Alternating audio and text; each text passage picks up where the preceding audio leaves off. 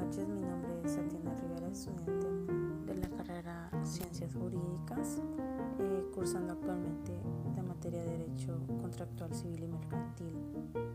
Esta noche les hablaré sobre los elementos y vicios de los contratos.